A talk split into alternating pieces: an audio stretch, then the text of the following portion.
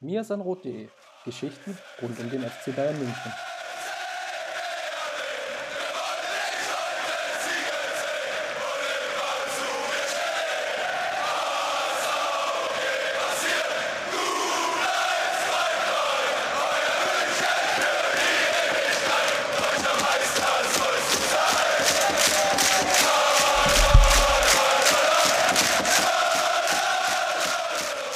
Servus und herzlich willkommen zum Mirsan Roth Podcast, Folge 263. So alt sind wir mittlerweile schon.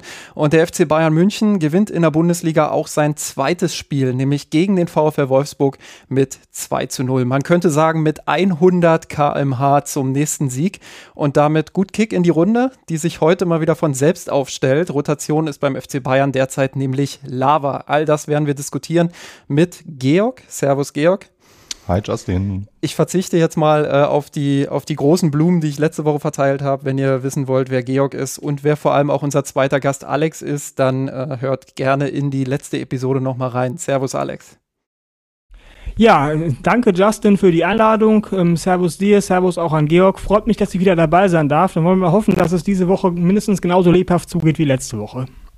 Das wird es bestimmt, denn wir haben ja auch einiges rund um den FC Bayern wieder mit an Bord. Und äh, ja, die Amateure beispielsweise spielen 1 zu 1 im Topspiel gegen das favorisierte Unterhaching von, ja, wer kennt ihn nicht mehr, Sandro Wagner. Ein sehr leidenschaftlicher und beherzter Auftritt, wie ich finde. Äh, mit zunächst mehr Chancen für die kleinen Bayern. Ähm, Traumauftakt in die zweite Halbzeit dann. Pressing-Erfolg an der Mittellinie. Ähm, Tikvic macht dann sein erstes Tor für die Amateure und bringt die Münchner in Führung. Es folgt eine Druckphase und fast das zweite Tor. Ein Schuss an den Außenpfosten von Svonarek. Ja, äh, verhindert für Unterhaching quasi das äh, 2 zu 0 bzw. 0 zu 2 und in dem Moment ähm, ja, hätten, hätten die Bayern eigentlich auch in anderen Szenen ihre Angriffe ein Stück weit besser ausspielen müssen, um dann letztendlich auch ja, die drei Punkte mitnehmen zu können. Denn kurz vor dem Ende in der 84. Minute schafft Unterhaching dann doch noch den Ausgleich. Ich würde so formulieren, es ist ein Punktgewinn der Erfahrung für Unterhaching, die einfach ein bisschen abgezockter in der Schlussphase waren. Dennoch war es ein Spiel auf sehr gutem Niveau. Es war gut anzusehen. Ich finde auch, wenn wir über die Bayern Amateure jetzt mal insgesamt so ein bisschen sprechen, äh, ist, es, ist es ein sehr guter Saisonauftakt. Sie haben die Situation auch mit einigen Ausfällen, insbesondere in der Offensive, sehr, sehr gut angenommen, stehen jetzt äh, ja, auf einem starken vierten Platz in der Regionalliga Bayern. Ähm, etwas Sorgen macht vielleicht die Defensive, wo einerseits die individuelle Qualität aus meiner Sicht etwas fehlt und andererseits ja immer wieder so leichte Konzentrationsfehler auch gemacht werden, sowohl im Ballbesitz als auch in der Arbeit gegen den Ball direkt. Acht Gegentore nach sechs Spielen sind auch im Konkurrenzvergleich zwar noch okay, Luft nach oben gibt es für Martin de Michelis meiner Meinung nach aber dennoch. Trotzdem zur Einordnung, weil viele natürlich immer das hören, ja, vierter Platz in der Regionalliga Bayern, der FC Bayern München, das muss doch der Anspruch sein, auch aufzusteigen. Nein, das ist es nur teilweise, sagen wir es mal so. Die Erwartungshaltung wurde ja relativ klar auch heruntergeschraubt, indem gerade auch in der Öffentlichkeit betont wurde, dass die Entwicklung der Talente im Vordergrund steht, ja, und der sportliche Erfolg des Teams ähm, nicht ganz so wichtig ist. Natürlich nimmt man jeden Sieg gerne mit, aber es geht eben mehr darum, die Einzelspieler zu entwickeln. Und Georg, an der Stelle würde mich mal einfach deine generelle Meinung zu diesem ähm, Anspruchsdenken und auch zur Marschroute bei den Amateuren interessieren. Ja, für mich ist das tatsächlich eine richtige Entscheidung des FC Bayern der sportlichen Führung. Wenn wir uns da so ein bisschen zurückerinnern, man versuchte ja, ich weiß gar nicht mehr, wie lange es war, sechs, sieben, acht Jahre lang sehr verzweifelt mit allen Mitteln in die dritte Liga aufzusteigen, mit viel Drama damals, Entscheidungsspiele, erinnern wir uns alle dran und schaffte es nicht. Warum wollte man das? Weil man dachte, die dritte Liga sei wichtig für die Talententwicklung. Das ist auch total nachvollziehbar, wenn wir nochmal weiter zurückblicken. Damals die Mannschaften von Hermann Gerland mit Spielern wie Thomas Müller, David Alaba, Philipp Lahm, die gingen alle durch diese Schule. Die spielten dritte Liga, profitierten davon, tat ihre Entwicklung gut. Insofern total nachvollziehbar, dass der FC Bayern sich sagte, das ist unser Erfolgsrezept, dahin wollen wir zurück. Jetzt hat man aber parallel dazu festgestellt, dass die neuen Talente, Jamal Musiala, über den wir heute wahrscheinlich auch später nochmal reden werden, und Alfonso Davis, die brauchen das gar nicht mehr. Die kamen beide äh, als Teenager zum FC Bayern und die spielten, Musiala spielte drei, vier Spiele bei den Amateuren. Äh, bei Alfonso Davis war es auch eine einstellige Zahl, glaube ich. Und dann schafften sie es direkt zu den Profis. Und ich glaube, das ist auch weiterhin der Weg. Und insofern ist es nicht mehr so entscheidend, wie hoch die Amateure spielen. Wichtig ist, dass es sie weiterhin gibt, damit die Spieler dort äh, einfach Spielpraxis sammeln können. Aber für diese wenigen Spiele, die sie machen, ob das jetzt dritte oder vierte Liga ist, das ist für mich relativ einerlei. Ja, und äh, einerlei sind sich auch die Bayern Frauen, denn auch die gewinnen am Wochenende mit äh, 2 zu 0 schlagen sie Sassuolo Calcio im Trainingslager in Italien die letztes Jahr in der Serie A Vierte wurden. Das ist so ein bisschen vergleichbar. Ich weiß, das ist mal schwer, jetzt Ligen miteinander zu vergleichen. Ich würde die Bundesliga äh, schon noch ein Stück stärker einschätzen vom Niveau her, als, als es die Serie A ist, wo sicherlich das ein oder andere gute Team mitspielt. Ähm, ja, wo aber die Breite nicht so gegeben ist wie in Deutschland oder noch nicht so gegeben ist. Deshalb würde ich das vielleicht mal vergleichen mit dem deutschen Mittelfeld in der Bundesliga. Also vielleicht so Freiburg, Leverkusen vom Niveau her. Einfach, äh, damit das ein bisschen greifbar ist, auch für alle alle, die den italienischen Frauenfußball ähm, nicht so verfolgen. Ähm, die Bayern haben dieses Spiel eigentlich über die kompletten 90 Minuten gut kontrolliert, auch dominiert. Manchmal hat es vielleicht ein bisschen an Klarheit gefehlt, an Zielstrebigkeit, gerade in der ersten Halbzeit, um auch die guten Angriffe dann zu Ende zu spielen, sich Chancen herauszuspielen. In der 52. Minute war es dann aber endlich soweit. Sidney Lohmann vollendet einen ja, wunderschön herausgespielten Angriff. Anders kann ich nicht sagen. Also äh, schaut da gerne nochmal bei Twitter vorbei ähm, und, und sucht nach dem Tor äh, auf meinem Profil @justinkraft äh, @justinkraft unterstrich ähm, findet ihr das irgendwo in der Timeline. Das ist wirklich ein herausragendes Tor gewesen. Äh, wunderbare Kombination. In der 88. Minute legt Damjanovic dann zum 2 zu 0 Endstand nach. Auch hier insgesamt eine sehr ansprechende Leistung. Ähm, eine ausführliche Analyse spare ich mir jetzt hier im Podcast auch deshalb, äh, weil bei uns im Blog von, von mir eine recht ausführliche Analyse bereits zu finden ist, die ihr gerne euch nochmal durchlesen könnt und anschauen könnt bei uns im Blog auf mirsanrot.de. Am Dienstag geht es beim Amos Women's French Cup im Halbfinale gegen den FC Barcelona weiter. Dann sind wir womöglich ein bisschen schlauer, wohin die Reise in der kommenden Saison gehen könnte. Ja, sollten die Bayern dieses Spiel gewinnen, dann wartet am, ich glaube, Freitag noch ein Finale gegen PSG oder Manchester United. Sollten sie verlieren, dann eben gegen einen dieser beiden Gegner im Spiel um Platz 3. Vielleicht noch eine kleine Ergänzung, Justin, weil du Sehr gerade gerne. das schöne Tor ansprichst, das ich äh, auch gesehen habe. Äh, das ist dann der kleine, aber feine Unterschied zwischen Lea Schüller und äh, Kilian Mbappé. Mit dem wäre das Tor wahrscheinlich nicht gefallen, falls ihr die Szene am Wochenende gesehen habt. Das musst du jetzt aber noch mal ein bisschen, ein bisschen ausführen. Da bin ich gespannt. Na, ähm, bei dem Tor der Frauen des FC Bayern haben wir es ja gesehen. Äh, du hast es ja auch schon beschrieben. Lea Schüller kommt erstmal entgegen, will angespielt werden äh, wird aber nicht angespielt. Und äh, sie dreht sich dann aber direkt um und macht wieder mit beim Angriff, äh, schaltet sich wieder ein und spielt danach einen mitentscheidenden Pass zu dem Tor. Das ist die Szene der Bayern Frauen. Und dann gab es die Szene von äh, Paris Saint-Germain. Paris spielt einen Konter aus, Mbappé läuft auf links durch, hat relativ viel Platz vor sich, wird aber nicht angespielt. Und äh, Mbappé macht, äh, was er von Neymar gelernt hat. Er winkt ab und äh, dreht sich um und wirklich hat einfach überhaupt keinen Bock mehr und macht beim Angriff nicht mehr mit. Und das äh, doppelt Paradoxe ist, der Angriff zwei, drei Stationen später kommt der Ball genau dorthin, wo er hätte einschieben können, wäre er durchgelaufen. Aber er hatte schon zu früh resigniert. Insofern eine ganz schöne Parallele. Tja, die Stars von PSG, die Neymar so wie sie sind. Und auch der FC Bayern.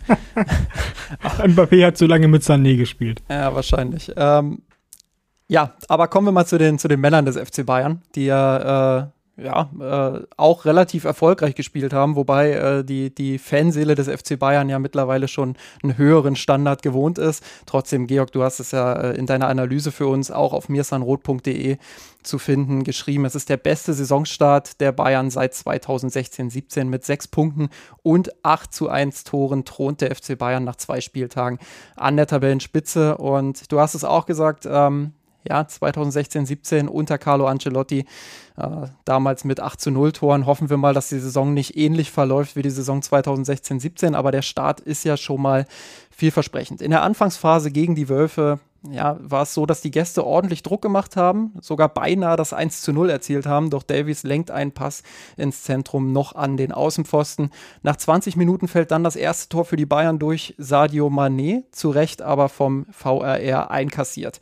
Drei Minuten später sieht dann Sven Ulreich die gelbe Karte. Ihr werdet euch fragen, Sven Ulreich, den habe ich doch gar nicht spielen sehen. Aber ja, genau, der hat sich so sehr über ein vermeintliches Foul aufgeregt, ja, dass er dann vom Schiedsrichter eben den gelben Karton gezeigt bekommen hat. Die Bayern kommen anschließend ein bisschen besser in die Partie, wahrscheinlich angetrieben durch die Emotionen, die Sven Ulreich da auf den Platz gebracht hat. Musiala und Müller machen die beiden Tore des Abends. In der zweiten Halbzeit nehmen die Bayern dann wie schon gegen Frankfurt das Tempo ein bisschen raus und bringen den Sieg über die Linie. Weil Müllers Fuß im Abseits steht, zählt auch der zweite Manet-Treffer des Abends leider nicht. Tja, Alex, wieder ganz allgemein gefragt, welchen Eindruck hinterließ dieses, ich will fast schon sagen, magere 2 zu 0 im Vergleich zu den letzten Spielen bei dir? Einen wahnsinnig guten. Also die erste Halbzeit ähm, ab der zehnten Minute ungefähr, das war der spielerisch schönste Fußball, den ich bisher von den Bayern in dieser Saison gesehen habe, was zugegebenermaßen nicht besonders schwer ist, da die Saison gerade erst angefangen hat, aber nichtsdestotrotz formuliere ich es anders, die ich von den Bayern seit längerer Zeit gesehen habe. Das war wirklich ein, ein, ein Überschwang an spielerischer Lust, an Spielfreude, an Lust an der Kombination, am Tricksen, fast schon in der Demütigung des Gegners teilweise. Mir ist da eine Passage ähm, pa äh, präsent von der 42. oder 43. Minute, wirklich ein oder zwei Minuten am Stück, da haben die Bayern im Prinzip nur den, den Ball hin und her gepasst und mit ähm, Übersteigern und Tricks im Stand versucht, die äh, Wolfsburger Spieler ähm, ja, fast schon zu demütigen. Das war für mich so Ausdruck, symbolischer Ausdruck oder symbolischer Höhepunkt dieser, dieser gesamten ersten Halbzeit ab der 10., 12. Minute, nachdem die Bayern sich gefangen hatten ähm, die wirklich vor spielerischem Witz und Lust am, am Tagwerk überquoll. Äh, das hat mir wirklich sehr, sehr, sehr gut gefallen und äh, das, obwohl im Prinzip rein äh, zahlenmäßig in Sachen Tore ja nicht allzu viel passiert ist, wenn man mal die Abseitstore ab, äh, abzieht von der, ähm, vom ähm, Geschehen, vom Ergebnis. Georg, teilst du die, die Euphorie von Alex oder sagst du wie letzte Woche, ah, ich bin ein bisschen vorsichtig und, und schau mal, wie das weitergeht? Ja, ein bisschen was braucht man ja in der frühen Saisonphase noch, dass man verbessern kann. Und äh, ich bin mir sicher, dass wir das heute auch noch finden werden. Ähm, ich teile sie vielleicht insofern, weil ich auch fand, dass es eine sehr, ich würde es jetzt mal sagen, eine sehr erwachsene Leistung von FC Bayern war. Äh, ganz so euphorisch im Offensivvortrag sah ich es nicht, was ich aber wie gesagt äh, eigentlich sinnvoll finde, denn wir hatten ja von Anfang an gesehen, Kovac hatte ja die, äh, wir haben es äh, Triple 6 äh, genannt, gewählt im Mittelfeld. Das heißt, er hat Brekalo ließ er draußen, dafür kam äh, Gilavogi von Anfang an rein und dann haben sie wirklich mit drei Mann versucht, das Zentrum dicht zu machen und die nominellen Außenstürmer äh, Wima und Mamouche haben zusätzlich noch auf die Sechser der Bayern geschoben. Und äh, das war erstmal eine naheliegende Antwort auf die Probleme, die Frankfurt gegen Bayern hatte. Und der FC Bayern hatte eben auch die ersten paar Minuten daran zu knabbern, bis er dann Lösungen fand und äh, insbesondere mehr über Außen spielte.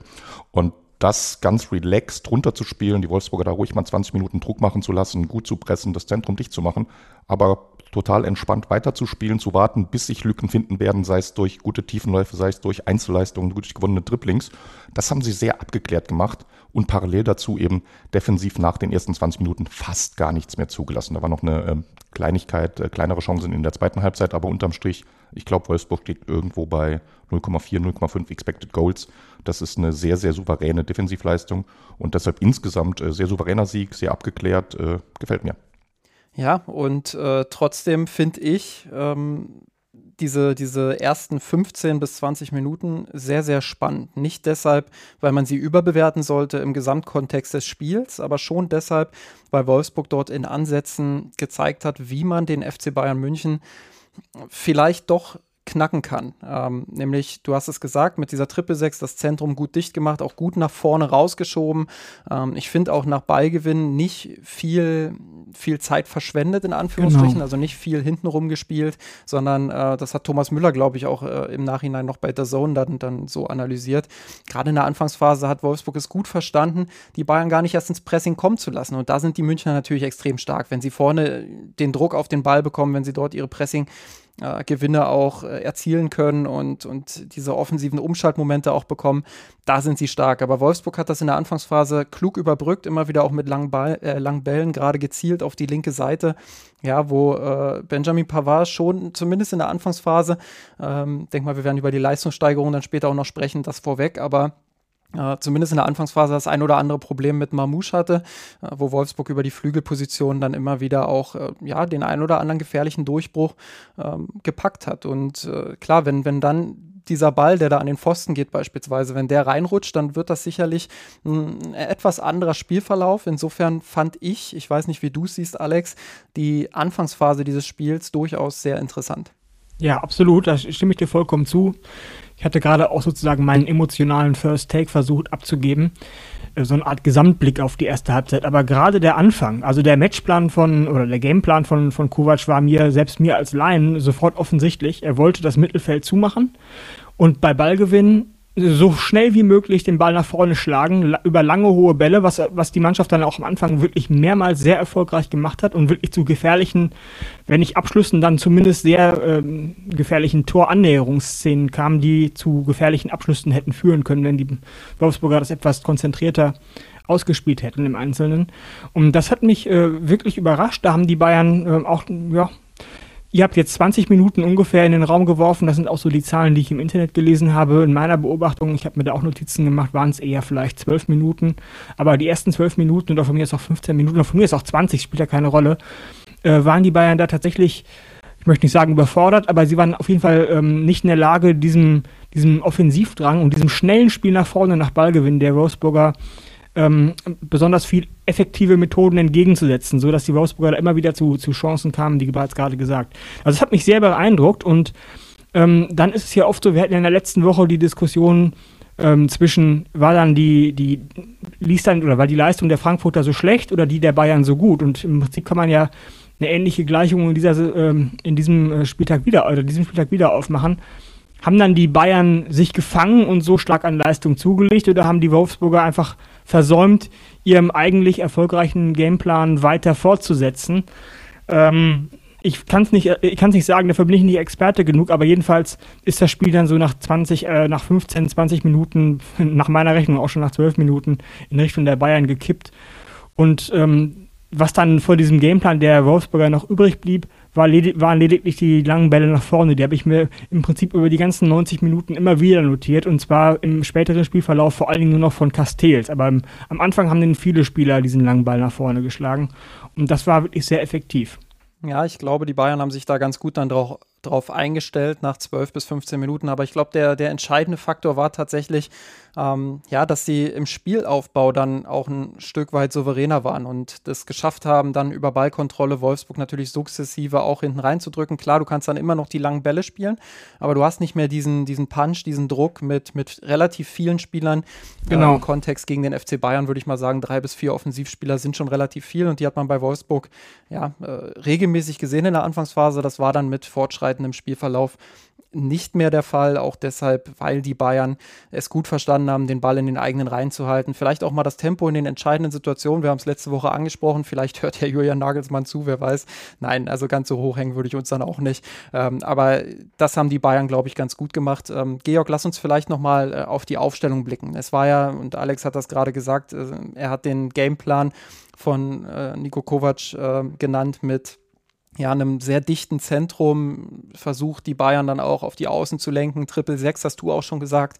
Jetzt schauen wir uns mal an, wie die Bayern dem begegnet sind. Nämlich prinzipiell genauso wie in der letzten Woche gegen Eintracht Frankfurt 4-2-2-2. Neuer im Tor, Pavard rechts, Upamecano und Hernandez in der Innenverteidigung.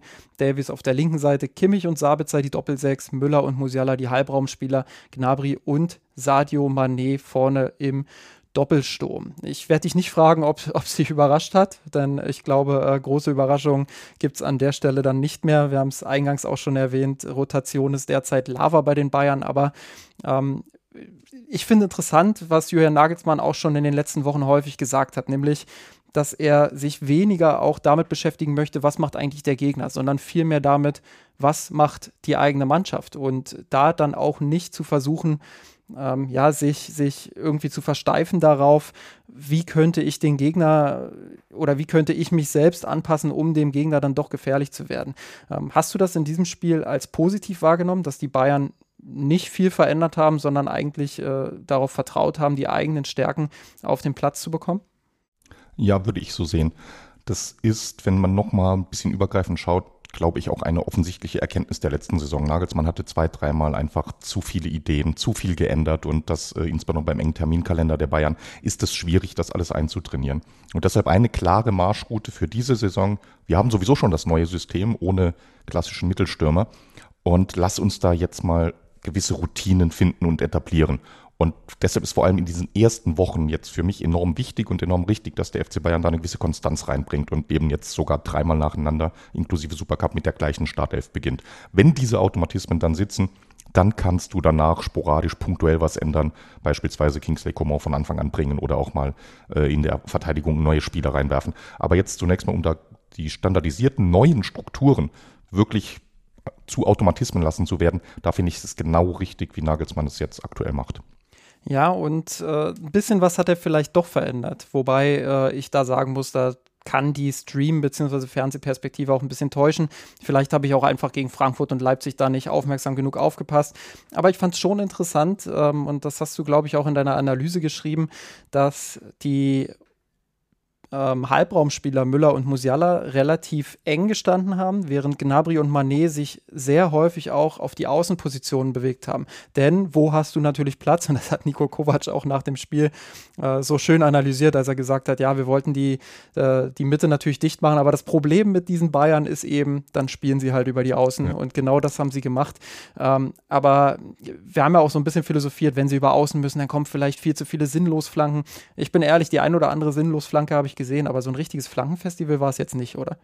Ja, so halb, halb. Ne? Ich, aber es ist genau das, ne? du sprichst es im Prinzip an. Also ich finde äh, dieses Thema äh, gleiche Strukturen, gleiche Startelf, um halt die, die Basics konstant zu halten. Aber genau wie du sagst, im Detail kannst du natürlich immer wieder viele Dinge ändern. Spielst du im Aufbau den ersten Pass in den Sechserraum oder über Außen oder eben, was du jetzt gerade gesagt hast, ey, gebe ich die Breite ins Spiel, zum Beispiel über die Mittelstürmer oder die nominellen Stürmer, die nach außen ziehen und da Platz machen für Musiala zum Nachstoßen. Also da hast du viele Optionen auf der Detailebene und das machen sie natürlich, da sind die Spieler auch intelligent genug. Und genau das ist passiert. Kovac wollte den FC Bayern über außen lenken.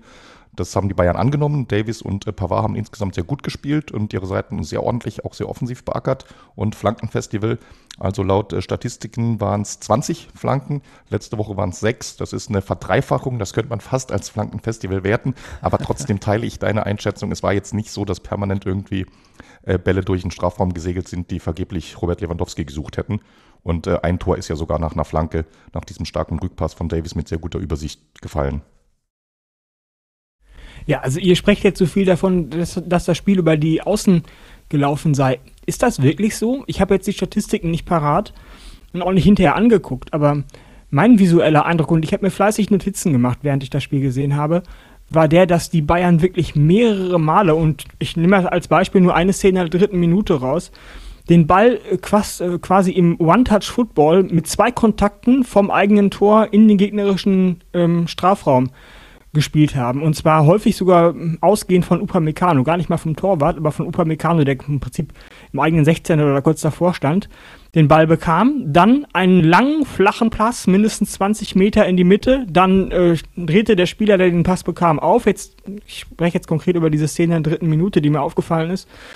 Ich weiß gar nicht, wer das war. Und dann innerhalb von Bruchteilen einer Sekunde der nächste lange Ball in die Spitze ähm, auf Musiala in diesem Fall, der dann mit der Hacke ablehnte, vermutlich äh, Müller hinter sich vermutete, der da aber nicht stand. Ähm, also war der Angriff abgebrochen. Aber vom eigenen Tor oder von Upamecano kurz vor dem 16er bis auf Musiala vorne in der Spitze, der den Ball mit der Hacke ablegte, vergingen gerade mal Bruchteile von Sekunden. Das war, das war wirklich sehr, ähm, es war durch die Mitte und das war sehr schnell. One-Touch-Fußball äh, ähm, kontrolliert zwar, aber sehr schnell. Und Szenen dieser Art gab es in dem Spiel auch in der Anfangsphase schon. Mehrere und vor allen Dingen auch durch die Mitte und gar nicht mal so sehr über Außen. Das ist zumindest mein visueller Eindruck gewesen. Irre ich mich da oder ähm, kam das sozusagen noch on top auf das, was die ohnehin, die Bayern ohnehin über die Außen noch gemacht haben?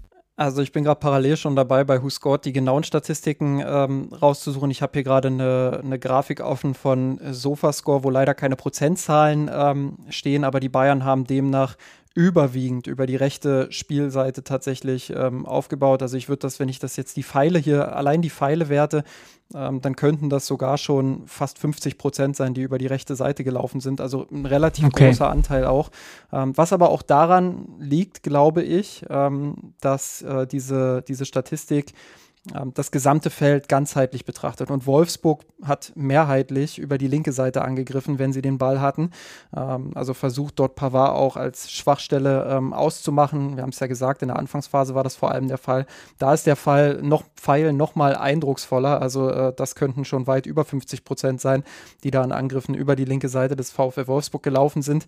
Ähm, nichtsdestotrotz, ähm, wenn ich mir so die, die einzelnen Spielzonen ansehe, dann ja, dann ist der rechte Bereich schon deutlich ausgeprägt. Ich glaube, woher dein Eindruck rührt, ist natürlich, dass die Bayern in diesem 4-2-2-2, aber auch ganz generell unter Nagelsmann, da haben wir letzte Woche, glaube ich, auch drüber gesprochen, sehr viel über die Mitte initiieren. Und mhm. äh, das, das funktioniert auch gut. Das hat man jetzt gesehen, wenn das Zentrum einigermaßen dicht ist. Ähm, aber manchmal oder in, in vielen Szenen dann auch die Verlagerung auf den offenen Flügel zu spielen und Wolfsburg wirklich noch mal mehr in die Mitte zu, zu bringen und dann zu verlagern auf den Flügel, wo dann Gnabry, Manet äh, oder die nachrückenden Außenverteidiger bei Davis hat man es auf der linken Seite auch das ein oder andere Mal gesehen, ähm, die dann frei zu spielen im, im letzten Augenblick. Ich glaube, ähm, das war eine Strategie, die gegen Wolfsburg auch ganz gut funktioniert hat. Aber ähm, Georg, ich würde den Ball gleich mal weiterspielen mit einer Beobachtung, die ich auch gemacht habe. Und zwar würde ich dafür das 1 zu 0 gern mal als Beispiel nehmen, wo Davies im Zentrum, und da ist er ja relativ häufig auch aufgetaucht, den Ball bekommt und sich ein paar Mal gefühlt um die eigene Achse dreht. Also ich glaube, es war eine große Runde, die er da gedribbelt ist. Ähm, und gesucht hat, wo spiele ich den Ball jetzt hin? Äh, der erste Reflex ist natürlich, der Ball kam, glaube ich, vom rechten Flügel. Ja, dann verlagere ich halt auf links. Aber der linke hm. Außenspieler, der steht eben gerade im Ballbesitz in der Mitte. Ähm, nun ist ein Tor daraus entstanden. Deshalb ist es schwer, diese Situation zu kritisieren. Aber im Ansatz dieser Situation dachte ich, hm, es wäre schon gut gewesen, wenn links noch jemand positioniert gewesen wäre, der diesen Ball bekommt. Kommt diese Nagelsmann-Taktik da vielleicht auch ein Stück weit an ihre Grenzen? Das, glaube ich, ist eine sehr gute Beobachtung. Und genau, ne, das ist das, die Taktik per Definition aufgemalt, äh, gibt es ja schon her. Es nominell spielt nur ein Spieler ganz breit. In dem Fall ist es äh, jeweils der Außenverteidiger, im Falle von der linken Seite, also Alfonso Davies selbst. Wenn er jetzt nach innen rückt, fehlt jemand außen. Das war letztes Jahr in so einem klassischen 4-2-3-1 noch anders. Dann hast du weiterhin Coman oder Sané oder wer auch immer links außen spielt, noch als zusätzlichen Anspielpartner. Äh, der fehlte hier, äh, weil in dem Fall der jeweilige äh, Außenstürmer, ich weiß nicht mehr, wer es hier positionell gewesen wäre, Manet oder Gnabry wahrscheinlich auch nach innen gerückt ist. Und klar, ne, das ist, es ist immer ein Abwägen, das ist immer äh, Pro und Contra. Hier war es dann letztlich so, der Vorteil ist, dadurch, dass außen zwar jemand fehlt, ist die Mitte aber sehr stark. Dadurch hast du zumindest eine gute Absicherung. Falls Davis den Ball verloren hätte, wäre es, glaube ich, nicht gefährlich geworden. Und äh, dank seiner individuellen Klasse konnte er den Ball so lange behaupten, bis dann who else but äh, Thomas Müller frei war. Und über den landet der Ball dann schließlich bei Musiala. Und äh, genau das dann ist irgendwie so ein, ein, schon ein Stück weit Zufall in dem Tor. Aber ich würde es mal erzwungener Zufall nennen, der äh, dem System ein bisschen zu verdanken ist und eben dieser nominellen Übergewicht, diesem nominellen Übergewicht im Zentrum. Ich habe jetzt hier auch nochmal die Zahlen, äh, auch von WhoScored. Also über die linke Seite haben die Bayern 29 Prozent ihrer Angriffe ähm, laufen lassen. Also um das mal zu erklären, es gibt so verschiedene Zonen. Ich glaube, pro Hälfte sind es, ähm, wenn man jetzt den linken Flügel nimmt, dann sind es pro Hälfte drei Zonen die, die vertikal ähm, ausgerichtet werden. Also ähm, hast du quasi an der eigenen Ecke eine Zone, dann in der Mitte deiner eigenen Hälfte eine Zone, dann hast du äh, Richtung Mittellinie nochmal eine Zone und dann kommen nochmal drei weiter nach vorne. Dasselbe gibt es dann für die Mitte und dasselbe auch nochmal für die rechte Seite. Und alles, was in dieser Zone sich aufhält im eigenen Ballbesitz, wird dann halt prozentual aufgewertet. Auf der linken Seite hatten die Bayern 29 Prozent den Ball, in der Mitte waren es 25 Prozent und auf der rechten Seite tatsächlich 46 Prozent. Bei den Wolfsburgern war es auf der angesprochenen linken Seite, also auf der rechten Abwehrseite der Bayern, ähm, tatsächlich 55 Prozent. Also ähm, ja, da hat sich relativ viel äh, abgetragen auf dieser Seite, äh, nur als kleine Ergänzung. Ähm, wenn wir schon mal bei Zahlen sind, Alex, äh, ich weiß, eigentlich müsste ich jetzt Georg nennen, weil der unser Zahlenspezie ist, aber ähm, ich, ich spiele den Ball mal an dich. Ähm, 24 zu 8 Abschlüsse, 2,1 zu 0,41 Expected Goals nach Opta. Ähm, Statsbomb, mein, mein Expected Mo äh, Goals Modell der Wahl, hat die Daten zumindest bei FBref noch nicht mit drauf.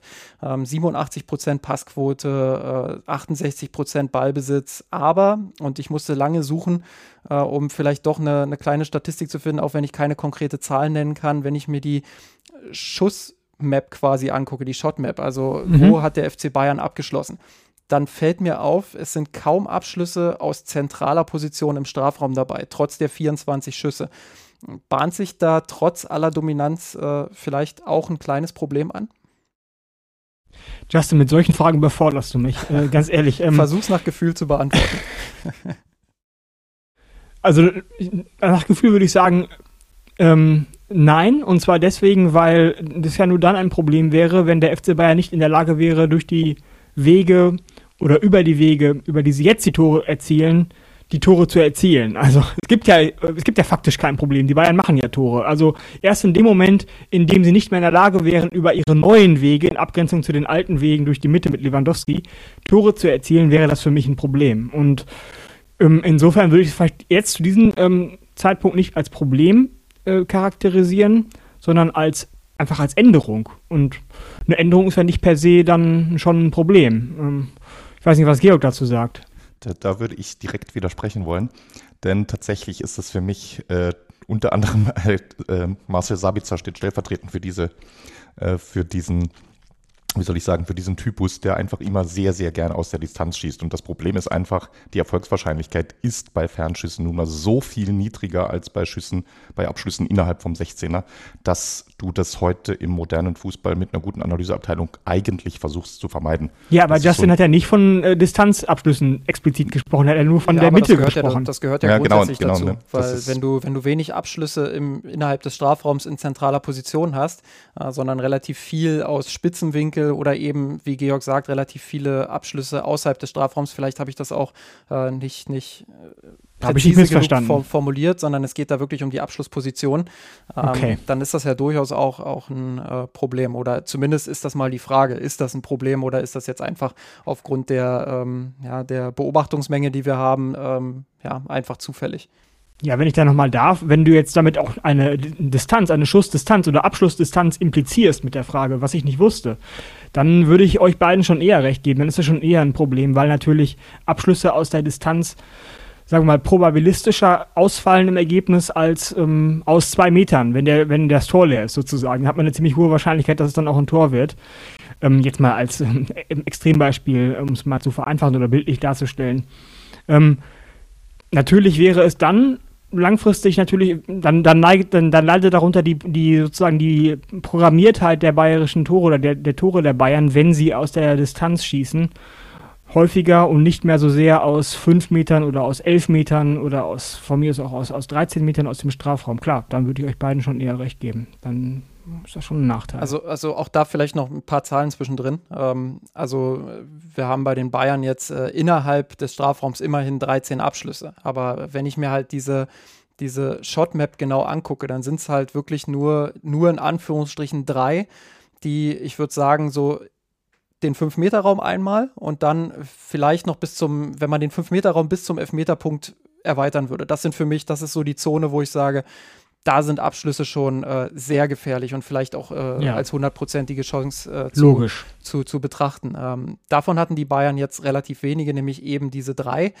Ähm, insofern darunter übrigens auch das Tor von Thomas Müller, den er, den er ja nach einem Fernschuss von Kimmich quasi abfälscht, äh, bewusst abfälscht, nicht, nicht zufällig, sondern wirklich bewusst den Fuß da noch mit reinhält. Aber ja, also das, das war das, was ich meinte ähm, und deshalb da vielleicht noch mal ein bisschen die, die Zahlen mit zu, zur Untermauerung. Jetzt gerne Georg.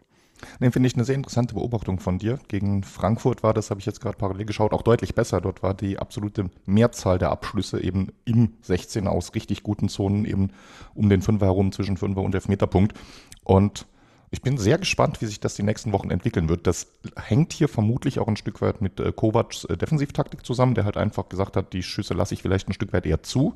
Und manchmal ist es ja auch okay, damit einen Angriff äh, abzuschließen, um nicht irgendwie doch in den Ballverlust zu laufen. Aber das ist etwas, da müssen die Bayern dran arbeiten.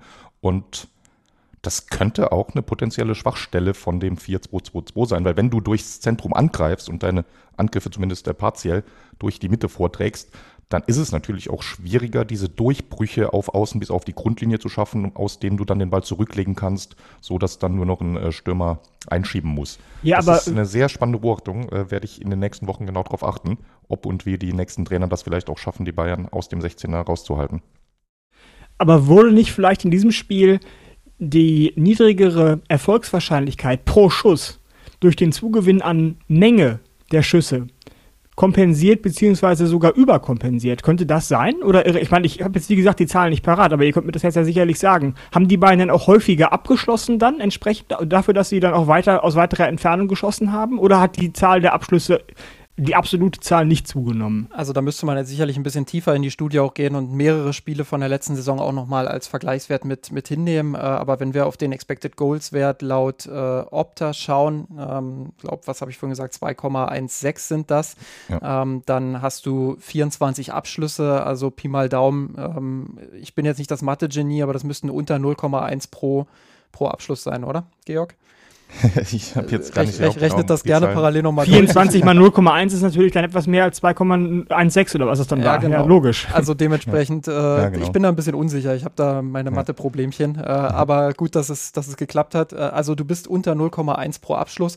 Und ich sage, so ein Richtwert ist immer so, ja, man, also ein richtig guter Wert ist wirklich über 0,1 pro Abschluss. Dann hast mhm. du dir wirklich sehr viele äh, qualitativ hochwertige Chancen im Schnitt herausgespielt. Insofern würde ich jetzt sagen, das ist ein normaler Wert. Das ist jetzt keiner, den, der, der irgendwie überkompensiert wurde. Das ist keiner, der, der irgendwie äh, extrem minderwertig ist. Es geht besser, meiner Ansicht nach. Und ich glaube, die Bayern können es auch besser.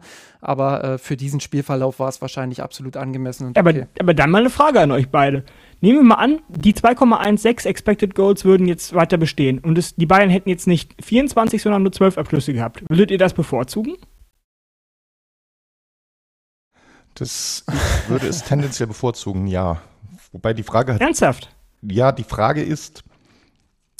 Also äh, da hast du ja dann schon, da hast du ja dann wirklich bei diesen zwölf Abschlüssen, da hast du ja dann äh, schon fast einen Elfmeter dabei äh, und, und wirklich mindestens zwei, drei absolute Hochkaräter, wo du sagst, die muss ich machen. Also klar, du, du kannst immer Spiele haben wie, wie gegen PSG, das, das eine Champions League-Spiel, wo die Bayern da das nicht packen, äh, das Tor zu machen, obwohl sie gefühlt äh, 100 zu 0 Expected Goals alleine haben äh, und trotzdem kein Tor irgendwie gelingen will. Ja, Moment, 2,16, die Zahl bleibt ja. Also die, Nein, die Anzahl das, der Expected Goals das, das bleibt ja gleich. Jetzt, das war jetzt einfach eine Überspitzung. Genau. ich glaube, 100 Expected Goals in einem Spiel hat noch keiner erreicht. aber, genau, ja. nee, um, um es vielleicht mathematisch zu beantworten, Alex, dass wenn wir sagen, der Expected Goals ist ja, äh, steckt ja schon im Wort drin, der Erwartungswert, ja, ja, äh, worüber wir hier reden, bei einer höheren Anzahl der Schüsse und einer kleineren individuellen Expected Goals Zahl pro Schuss, steigt ja per Definition mathematisch gesprochen die Varianz. Und genau das ist was, was du eigentlich raushaben willst aus deinem Spiel. Das heißt, theoretisch gesprochen ist die Chance mit äh, vielen Schüssen, mit niedrigen Expected Goals hoch, dass du vielleicht mal irgendwann sechs, sieben Tore schießt. Richtig, ja. Aber du schießt seltener und weniger zuverlässig deine drei oder vier Tore. Und da willst du eigentlich hin. Und deshalb strebst du es an, streben Klopp, Guardiola, Tuchel und normal auch Nagelsmann ein Spiel mit möglichst qualitativ hochwertigen Richtig. Abschlüssen an, um da eben sicher deine zwei, drei Tore zu machen oder eben sogar noch mehr. Und äh, das ist definitiv mein bevorzugter Ansatz das schließt ja an der Stelle auch nicht aus, dass man äh, nicht mal einen aus der Distanz ablässt, sozusagen, sondern äh, das ist ja sicherlich auch eine Balance, Balancefrage. Also klar kannst du drei, vier, fünf Fernschüsse auch mal probieren, zumal damit auch oft, und wir haben es in der vergangenen Saison häufig erlebt, äh, Abpraller mit einhergehen, die du dann nutzen kannst, gerade wenn, wenn der Strafraum gut besetzt ist. Ähm, das können die Bayern. Aber jetzt, wenn ich mir das gegen Wolfsburg anschaue, dann, dann sind es äh, ja, ein paar zu viele, würde ich sagen, die von außerhalb kommen. Elf Schüsse waren es jetzt, die, die außerhalb des 16ers absolviert wurden. Da waren auch drei, vier mit dabei, die aus guter Position waren. Unter anderem ja auch das Musiala-Tor, äh, was ja auch als Schuss außerhalb des Strafraums logischerweise gewertet wurde. Ähm, also das ist immer eine Frage der, der Szene an sich, aber eben ja. auch eine Balancefrage insgesamt. Ich würde auch dazu tendieren zu sagen, lieber weniger oder lieber ein bisschen weniger Abschlüsse dafür, aber pro Schuss wirklich eine höhere Wahrscheinlichkeit zu treffen, als äh, Scheibenschießen zu veranstalten. Stimmt, also die, die Argumentation ist mathematisch natürlich schlüssig und der kann man auch nicht widersprechen. 2,16 aus 12 hat eine geringere Streuung für jede einzelne ähm, als äh, aus 24. Das leuchtet mir ein. Ähm, nur ein Problem bei diesen Expected Goals ist ja, wenn jetzt aus der Entfernung geschossen wird und der Schuss geht mindestens aufs Tor mal, dann äh, wird er ja in die Expected Goals einberechnet. Das heißt also, er erhöht die dann, zumindest um irgendeinen theoretischen Wert größer Null. Aber wenn jetzt äh, der Spieler stattdessen nicht schießt, sondern einen Pass versucht auf den lauernden Mittelstürmer, der zwei Meter vor dem Tor steht und im Prinzip mit fast hundertprozentiger Wahrscheinlichkeit hätte verwandeln können, wenn er den Ball bekommen hätte, er den Ball aber nicht bekommt, weil in der allerletzten Sekunde noch ein Verteidiger dazwischen grätscht, dann geht ja diese Betrachtung auch nicht in die Expected Goals ein. Und da ähm, du Alex, ja. da sprichst du eine sehr interessante äh, akademische oder analytische Debatte an. Dafür gibt's auch andere Modelle, die sind noch nicht so ganz verbreitet und die Daten noch nicht so offen zugänglich wie Expected Goals. Es gibt äh, Non-Shot Expected Goals und es gibt auch Expected Threat oder Goal Probability Added Modelle, die genau das versuchen zu quantifizieren, damit du äh, Äpfel mit Äpfeln vergleichen kannst und genau das, ne, weil das ist sonst tatsächlich so ein gewisse, eine definitive Schwäche, wenn man nur auf Expected Goals schaut, dass dann technisch gesehen äh, im Modell der schlechte Abschluss aus der Distanz mehr bringt oder scheinbar mehr bringt, als wenn man versucht, es weiter zu, äh, mit einer Kombination zu lösen. Ja. Absolut. Und genau das ist ja auch der Punkt, äh, das, was du gerade sagst, Expected Goals alleine geben so einen Spielverlauf natürlich nie wieder. Und äh, ja, das, das, äh, das ist einfach normal, dass du, dass du Statistiken sicherlich zur Hilfe nehmen kannst und auch teilweise musst, um gewisse Argumente auch zu untermauern. Aber ähm, ja, sie, sie stellen niemals die, die eine Wahrheit dar. Und auch selten geben sie wirklich den, den absoluten Einblick darüber, wie dieses Spiel nun verlaufen ist. Und deshalb sind unsere Augen wichtig und vor allem auch die Augen der Trainer. Und ähm, ein Thema, was auch bei uns in der Kurve bei mir San Roth ja, so ziemlich gefragt war, wie ich das wahrgenommen habe und auch in den sozialen Medien habe ich es häufig gelesen, ist die Rotation bzw. die Wechselstrategie von Julian Nagelsmann. In der 46. Minute bringt er Leroy Sané für Serge Gnabry und dann erst wieder in der 80. Minute Mathis Tell für Sadio Mané und dann kommt noch Gravenberg für Musiala drei Minuten später in der 83. Minute. Georg, kannst du dir erklären, warum Nagelsmann A so spät wechselt und warum dann auch B nicht gleich fünfmal insgesamt? Äh, ja, klar, im Prinzip. Also ich hätte es genauso gemacht. Ich fand es genau richtig, weil das Spiel lief gut. Bayern hat, wir haben letzte Woche darüber diskutiert, äh, im berühmten Verwaltungsmodus gespielt, hatte das Spiel komplett unter Kontrolle, vor allem defensiv fast nichts mehr zugelassen. Und da sage ich gar keinen Grund zu wechseln. Die Belastung aktuell ist auch noch nicht so hoch. Das Frankfurt-Spiel ist, ich glaube, acht oder neun Tage her gewesen. Äh, jetzt steht auch keine englische Woche an. Das heißt, wenn es aktuell läuft mit der ersten Elf, beziehungsweise nach dem einen Wechsel Sané für Knapri, äh, keine Veranlassung mehr zu wechseln. Und dass er dann auch beim Spielstand, der weiterhin nur in Anführungszeichen 2 zu 0 war, jetzt dann auch nicht viermal auf einmal wechselt innerhalb von zwei, drei Minuten mit noch zehn Minuten zu gehen und da vielleicht riskiert, dass eine gewisse Unruhe und Unsicherheit ins Spiel reinkommt, sondern es bei diesen zwei relativ offensiven Wechseln mit Tell und Grafenberg belässt, finde ich total nachvollziehbar. Zip hat bei uns in der Kurve quasi gefragt, äh, never change a winning team gegen die neuen plus Sané und Coman muss man auch mal von der Leine lassen. Äh, in welcher Fraktion bist du da, Alex? Denn Georg hat ja jetzt relativ klar auch gesagt, never change a winning team ist ganz klar seine Fraktion. Ja, unter der äh, theoretischen Prämisse, dass eine Mannschaft, wenn sie häufiger in ähnlicher oder derselben Formation zusammenspielt, auch durch den Trainingseffekt in genau der Formation besser wird. Und unter der zweiten Prämisse, dass die Mannschaft am Anfang der Saison noch nicht an ihrem Maximum, Leistungsmaximum angekommen ist, sodass sie kein weiteres Training mehr benötigte, finde ich diese Argumentation plausibel, die Mannschaft dann weiter ähm, so weit wie möglich in derselben Formation zusammen aufspielen zu lassen, um ihnen eben diesen zusätzlichen Leistungsgewinn noch als Einheit zu gewährleisten seitens des Trainers. Und da es ja jetzt am Anfang der Saison, wie Georg ja auch schon richtig sagte, noch gar keine Abnutzungserscheinungen oder keinen Kräfteverschleiß geben kann, ähm, weil erst zwei Spiele gespielt worden sind oder drei mit dem Supercup, ähm, sehe ich da auch keinen vernünftigen Grund, warum er jetzt schon anfangen sollte, groß zu rotieren. Ähm, wenn es eben eine gewisse erste Elf an Spielern gibt, dann äh, finde ich, ist das sowohl logisch als auch praktisch eine sehr schlüssige Vorgehensweise, die Nagelsmann da an den Tag legt.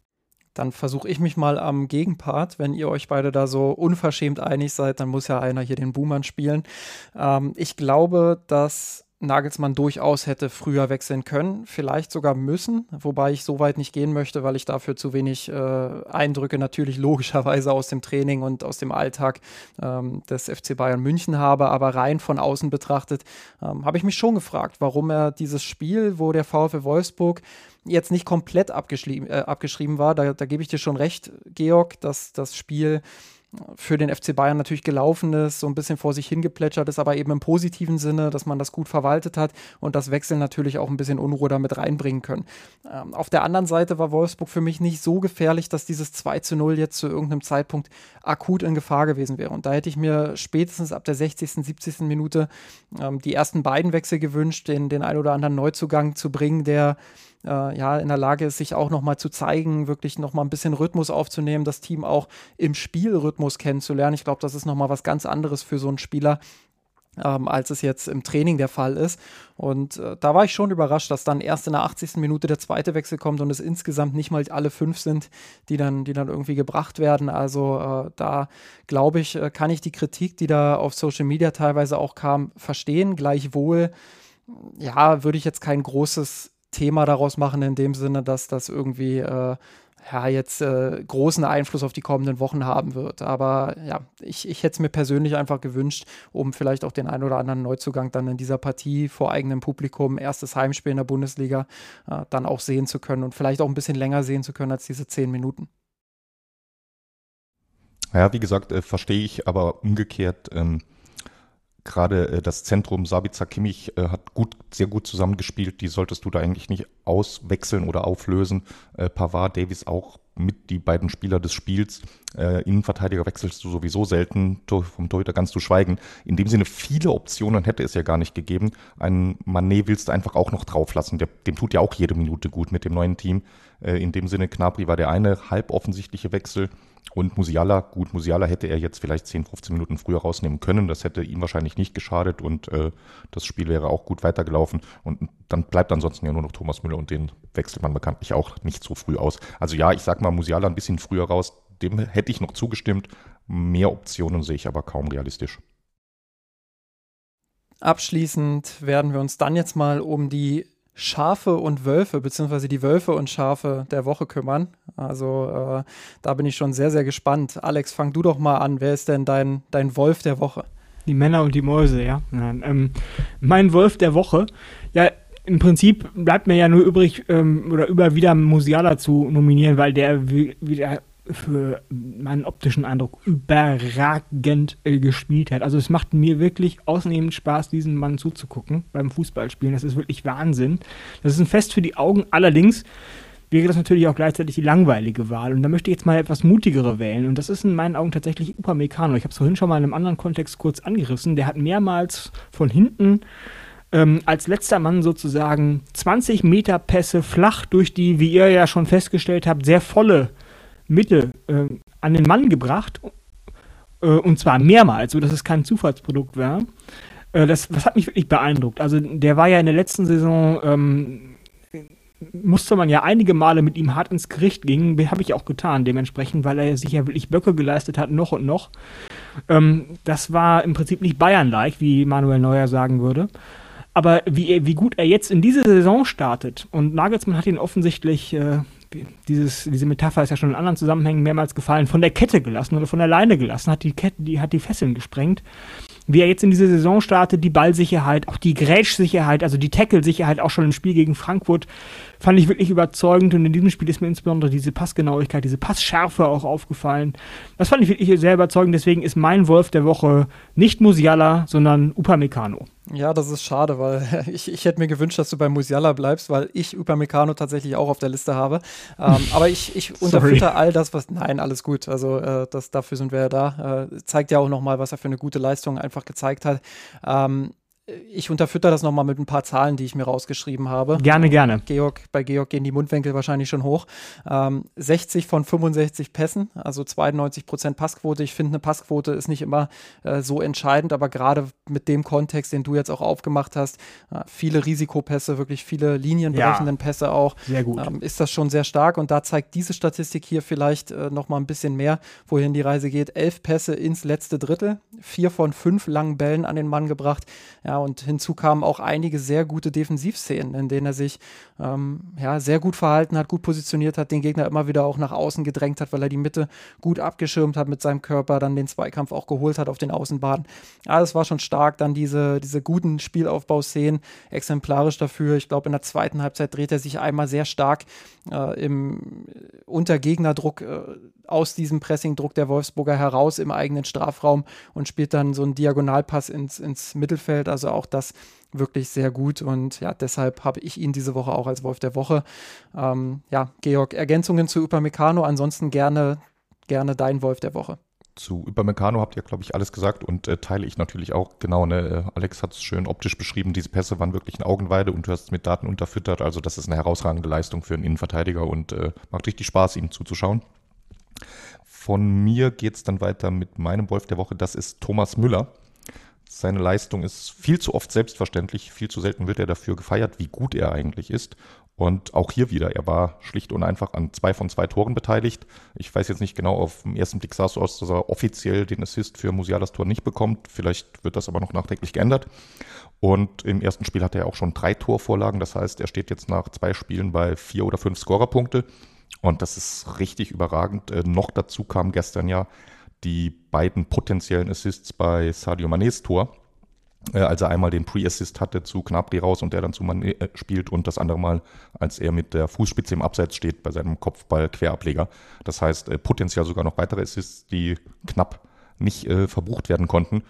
Und äh, finde ich eine sehr, sehr starke Leistung.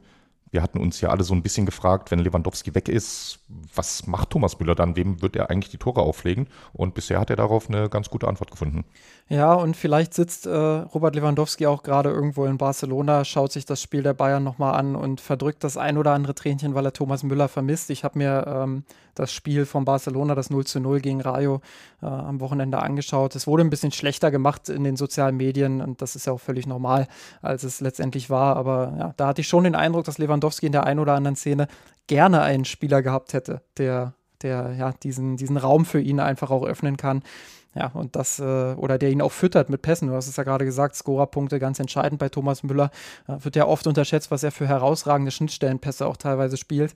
Ja, und äh, insofern auch da absolute Zustimmung. Georg, du hast jetzt äh, quasi die A-Karte gezogen, musstest als letzter deinen Gewinner nennen, hast aber trotzdem Exklusivität bewiesen. Diesmal darfst du vorlegen, wer ist denn dein Schaf der Woche? Äh, ich mache es elegant und äh, wähle niemanden des FC Bayern, sondern, äh, oder niemanden der Spieler und Verantwortlichen des FC Bayern, sondern äh, uns alle als äh, Fernsehzuschauer. Denn leider gab es mal wieder größere technische Probleme bei The Zone. Und ja, waren auch bei uns in der Redaktion einige von betroffen und das ist natürlich immer ein bisschen ärgerlich. Sehr guter Pick. Dann äh, mache ich weiter und wähle wieder die goldene Mitte ähm, und überreiche damit Alex äh, gezwungenermaßen die A-Karte. Und äh, ja, mein Verlierer der Woche ist so ein bisschen äh, mein, mein Schaf der Woche. Von der Verlierer wollen wir jetzt nicht sagen, weil bei, bei einem 2-0-Sieg, wir hatten es ja letzte Woche schon, ähm, über, ja, über Verlierer zu sprechen, das wäre, glaube ich, nicht angemessen. Aber Gnabry hat mir nicht ganz so gut gefallen. Ähm, auch hier wieder 65% Passquote, hat nur 11 von 17 Pässe an Mitspieler gebracht. Das ist für einen Offensivspieler jetzt auch nicht äh, komplett außergewöhnlich, aber insgesamt ein einfach wenig Impact in der Offensive gehabt, meiner Meinung nach. Die Abschlussszenen, die er sich erarbeitet hat, ja, da hat er so ein bisschen glücklos auch gewirkt, sich oft mal so ein bisschen auch festgedribbelt. Insofern ähm, weiß jetzt gar nicht, ob es eine rein sportliche Entscheidung von Nagelsmann war oder ob er auch irgendwie angeschlagen war. Aber für mich hat die Auswechslung zur Halbzeit äh, absolut Sinn ergeben. Ich finde, dass er das ja, das schwächste Glied in der Offensive war. Ähm, auch deshalb, weil Sadio Mané, der auch sehr glücklos war, meiner Meinung nach, ähm, der aber ja ein bisschen aktiver war, sich mehr bewegt hat, ähm, insgesamt auch ein bisschen zuverlässiger agiert hat. Äh, deshalb fällt meine Wahl diese Woche auf Serge Gnabry und ich bin gespannt, wen du wählst, Alex.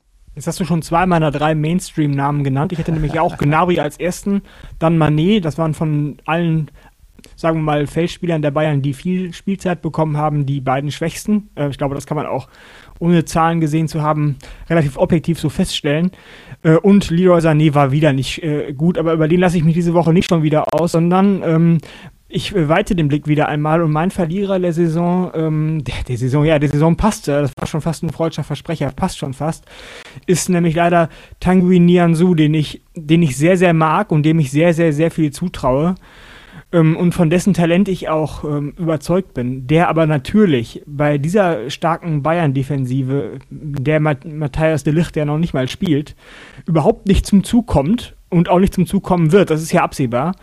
Und daher in meinen Augen einer der großen absehbaren Verlierer dieser Saison werden wird. Ähm, das finde ich sehr, sehr, sehr schade, weil ich den Jungen fast schon auf eine irrationale Art und Weise mag. Ich kann das gar nicht mit, mit irgendwelchen rationalen oder vernünftigen ähm, Gründen begründen. Ähm, aber äh, ja, ich würde ihm ja fast wünschen, dass er noch vor dem 1. September, vor dem Schließen des, Tran des Transferfensters, einen neuen Verein findet, wo er zumindest leihweise unterkommen kann, wo er Spielzeit bekommt. Nämlich das sonst wollte ich gerade fragen, Alex. Ne? Deine Wahl ist nachvollziehbar, weil tatsächlich äh, mit einem sehr stabilen Upamecano, äh, Pavard, der jetzt sehr, sehr, sehr wahrscheinlich auch nicht mehr wechseln wird und Delicht noch genau. dahinter, wird es für Nian so richtig eng. Glaubt ja. ihr, dass er noch wechselt? Boah, dafür bin ich äh, nicht nah genug dran. Ähm, das müsste man wahrscheinlich die, die gängigen FC Bayern-Reporter einmal fragen. Zumindest ist es gerade sehr ruhig um ihn geworden. Also lange gab es ja dieses äh, Gerücht. Ähm, ja, die Frage ist, womit gibt sich der FC Bayern letztendlich in Anführungsstrichen zufrieden? Ich meine, du hast mit Pavard noch einen Spieler, der notfalls innen aushelfen kann. Insofern kann es schon Sinn ergeben, äh, ja, Niansu zu verleihen. Auf der anderen Seite lasse ich mal zwei dieser, dieser vier Spieler, die potenziell ähm, Innenverteidiger spielen können, verletzen, plus eben vielleicht noch die Situation, dass Masraoui entweder nicht in Form ist oder äh, sich auch noch irgendwie was, was zerrt oder was weiß ich, dann kann das schon relativ schnell auch wieder eng werden. Ich weiß, als Sportdirektor oder Sportvorstand sollte man so nicht zwingend planen, also nicht irgendwie vom Worst Case äh, zwingend ausgehen, weil dann kannst du auch sagen, ja, dann, dann mache ich einen 30, 30-Mann-Kader und dann bin ich gegen alles abgesichert. Ähm, auf der anderen Seite musst du einfach die Talententwicklung von Niansu im Blick haben. Und da glaube ich, für ihn persönlich ist es entscheidend, dass er Spielpraxis bekommt und im Idealfall in der Bundesliga ähm, mindestens aber mal auf einem sehr guten Erstliganiveau in den Top-Ligen. Ja, das ja, ist eine so. valide Argumentation. Das könnte, wenn ich jetzt mal ein bisschen weiter denke, Transferfenster endet am 1. September und wegen der Weltmeisterschaft endet die Saison ja schon Mitte November. Insofern könnte es auch sein, dass er die Vorrunde noch bleibt und sollte es sich nicht bessern, seine Situation sich nicht bessern sollte, wir drücken die Daumen, alle anderen fit bleiben, dann könnte es natürlich sein, dass es dann ein Winterwechsel wird. Absolut, ja. Das äh, das ist auch nochmal ein guter Punkt mit der Weltmeisterschaft, ja. Gut, äh, liebe HörerInnen, ihr werdet es heute wahrscheinlich mitbekommen haben, wenn ihr in der vergangenen Folge bereits dabei wart oder Georg in anderen Folgen, in denen er Gast war, äh, zugehört habt. Es war eine um Welten bessere Qualität heute, äh, was nicht die Inhalte angeht, sondern vor allem auch die Stimme von Georg, äh, der, der hier sehr klar zu verstehen war. Und warum ist uns das möglich? Ja, weil durch euch unter anderem bei patreon.com slash mirsanrot Einnahmen reinkommen, die wir dann in die Qualität des Podcasts stecken können. Einerseits, weil es vielleicht auch mal möglich ist, sich eher ein bisschen was zeitlich freizuschaufeln, aber eben auch, weil wir unsere Gäste und ja, unsere Redaktionsmitglieder mit Georg jetzt als Beispiel mit hochwertigem Equipment aus statten können. Und dafür ein großes Dankeschön an euch und die Bitte, wenn euch der Podcast gefällt, wenn euch das inhaltlich gefällt und wenn euch natürlich auch die Radiostimme von Georg gefällt, dann unterstützt uns gerne, ich habe es gesagt, patreon.com slash mirsanrot. Ich bedanke mich heute wieder mal bei der ja, mittlerweile fast schon eingespielten Dreierkette. Vielen Dank, Alex, und vielen Dank, Georg. Auch von mir vielen Dank, äh, Justin, für die Einladung und Justin, Alex, euch beiden für die Diskussion. Und ganz ausdrücklich möchte ich mich auch nochmal bei allen Unterstützern und Unterstützerinnen bedanken. Macht doppelt Spaß mit dem neuen Headset. Super, das ist doch schön. Dann bis nächste Woche. Macht's gut. Servus.